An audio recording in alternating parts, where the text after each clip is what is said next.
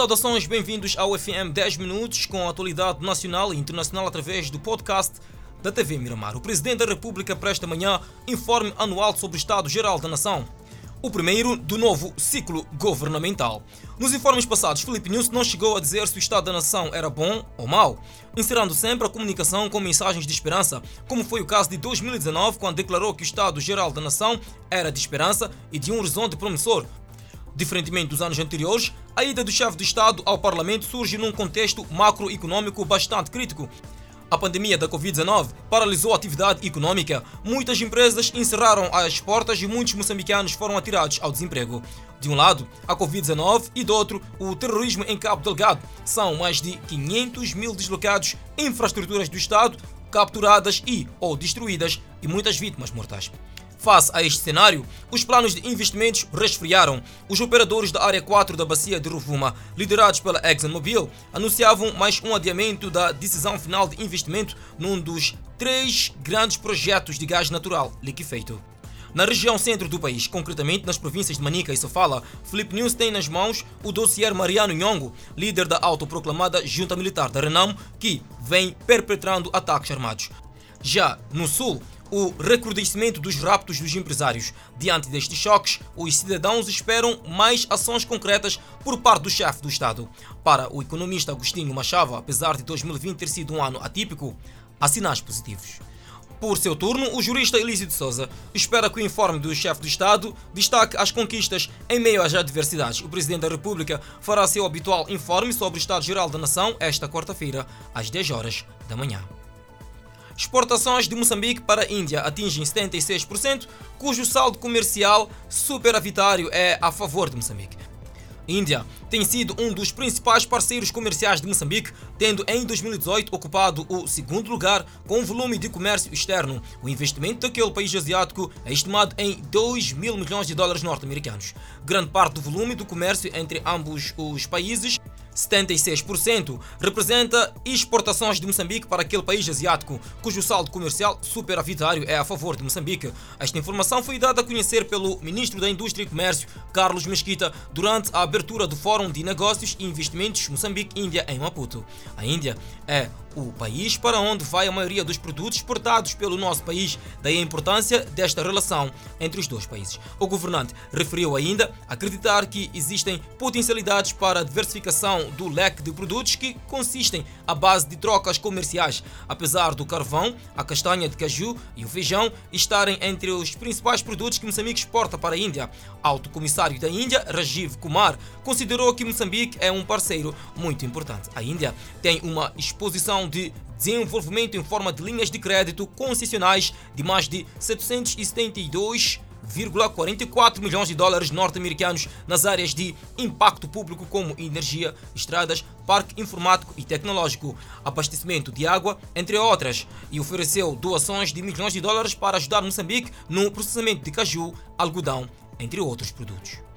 Depois de temperaturas altas, as províncias de Maputo e Gaza poderão registrar vento forte e descida acentuada de temperaturas até o final de semana. O INAM apela a todos a seguirem os comunicados emitidos pela instituição para evitar desinformação. Nenhum calor intenso pode interromper o trabalho das embarcações na Ponte Cais de Maputo. Há sempre trabalho. Trabalho este que pode ser interrompido pelo mau tempo, Senhor Zaza conhece os benefícios e perigos do mar. Mau tempo e descida acentuada da temperatura é o que se espera nesta terça-feira nas regiões de Maputo e Gaza. Por isso, os cuidados devem ser redobrados sempre que há aviso de mau tempo. O Instituto Nacional de Meteorologia apela a todos a ficarem atentos à informação oficial para evitar desinformação. Tal é o caso da informação que dava conta da presença ou da ocorrência de um ciclone para esta terça e quarta-feira. No geral, a região sul vai registrar temperaturas frescas até o fim de semana e a região centro e norte com precipitação forte a moderada. A Polícia da República de Moçambique, na cidade de Maputo, lançou o plano operativo para a quadra festiva 2020-2021. O comandante da PRM na cidade de Maputo diz que haverá tolerância zero para criminalidade e condução sob efeito de álcool. Movimento característico da quadra festiva, embora não tanto quanto nos outros anos, devido às restrições impostas pela Covid-19. A capital do país agita-se. Lojas, supermercados, a quem queira garantir as compras. No entanto, no meio a todo este movimento, crimes como roubos na via pública, desacato e intranquilidade são alguns cenários que podem advir. No entanto, alguns municípios dizem estar atentos. Para dar resposta, a Polícia da República de Moçambique, na cidade de Maputo, lançou o Plano Operativo Multissetorial de Medidas de Trânsito alusivo à quadra festiva, Natal e final do ano. PRM sublinhou ainda que haverá tolerância zero para a condução sob efeito de álcool e o reforço ao controle para evitar a sinistralidade rodoviária. Serviço de Salvação Pública, INATER, Polícia Municipal, Polícia de Trânsito e de Proteção são algumas das forças operativas cujo nível de prontidão é de 100% durante as festividades. A ministra da Cultura e Turismo, El Divina Materula, procedeu ao lançamento do selo limpo e seguro, que visa permitir o cumprimento das medidas de prevenção da Covid-19, oferecendo segurança aos turistas. O primeiro caso de novo coronavírus em Moçambique foi registrado no dia 22 de março do ano em curso. Pandemia da Covid-19, que fez com que muitas situações mudassem e diferentes setores ficassem com isso prejudicados como é o caso do setor da hotelaria e turismo, onde muitas pessoas perderam emprego com o fechar das portas dos hotéis e lugares turísticos. É precisamente para recuperar a economia de forma segura que foi lançado o selo Limpo e Seguro, um selo que vai assegurar que estão a ser respeitadas as medidas de prevenção da Covid-19 nos diferentes lugares mencionados pela titular da pasta de Cultura e Turismo. Os gestores do setor da hotelaria e turismo consideram que o selo Limpo e Seguro vai ajudar a dinamizar a atividade atividade turística no país em cenários em que ameaçam a saúde pública. Os selos limpo e seguro serão atribuídos somente a entidades que obedecerem o protocolo sanitário de prevenção da pandemia viral, que terá fiscalização rigorosa do Ministério da Saúde. Seleção Sub-20 de futebol volta a casa com sentimento de missão cumprida depois de garantir a qualificação para o CAN 2021 na Mauritânia. Onda Vermelha fazia refletir a azáfama da tão esperada chegada da gloriosa seleção sub-20 de futebol. Muita expectativa porque nas malas também vinha a grande conquista do torneio da COSAFA e qualificação para o CAN na Mauritânia. Não havia razões para dor, senão celebração de alegria. O relógio marcava pouco mais ou menos que 13h30 quando as estrelas chegaram recebidas com cânticos ao pescoço medalhas carregadas, mas o canecão não ficou de fora. Era o símbolo da vitória, porque não foi tarefa fácil. Celebraram-se as glórias, mas com olhos postos na Taça Africana das Nações Mauritânia 2021. Os Mambinhas serão recebidos esta quarta-feira pelo Presidente da República, Felipe Jacinto News. A marca da vitória ficará indelével na memória de todos os moçambicanos. O presidente sul-africano já está empenhado na preparação para a aquisição da vacina Covid-19. Acadêmicos defendem que Ramaphosa trabalha em conjunto com outros presidentes a nível regional. A Inglaterra e os Estados Unidos já abriram caminho da imunização contra o novo coronavírus, elevando as esperanças de outros povos na lista de espera. A nível da SADC, por exemplo, depois da visita de Cyril Ramaphosa a Maputo, houve preocupação em vários círculos pelo facto de alguns tópicos não constarem da agenda do encontro.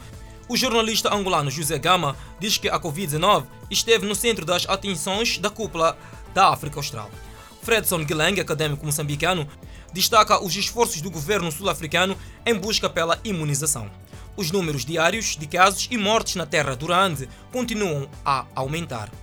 Moçambique, através do respectivo Ministro da Saúde, Armindo Tiago, promete seguir com a imunização até meados de 2021.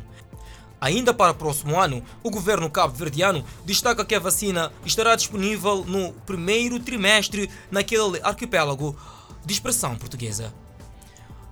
O candidato da lista B nas eleições na Confederação das Associações Econômicas de Moçambique, CTA, reforça a intenção de criar espaço para potenciar a atividade econômica no país, longe dos conflitos armados que ameaçam o desenvolvimento da economia nacional.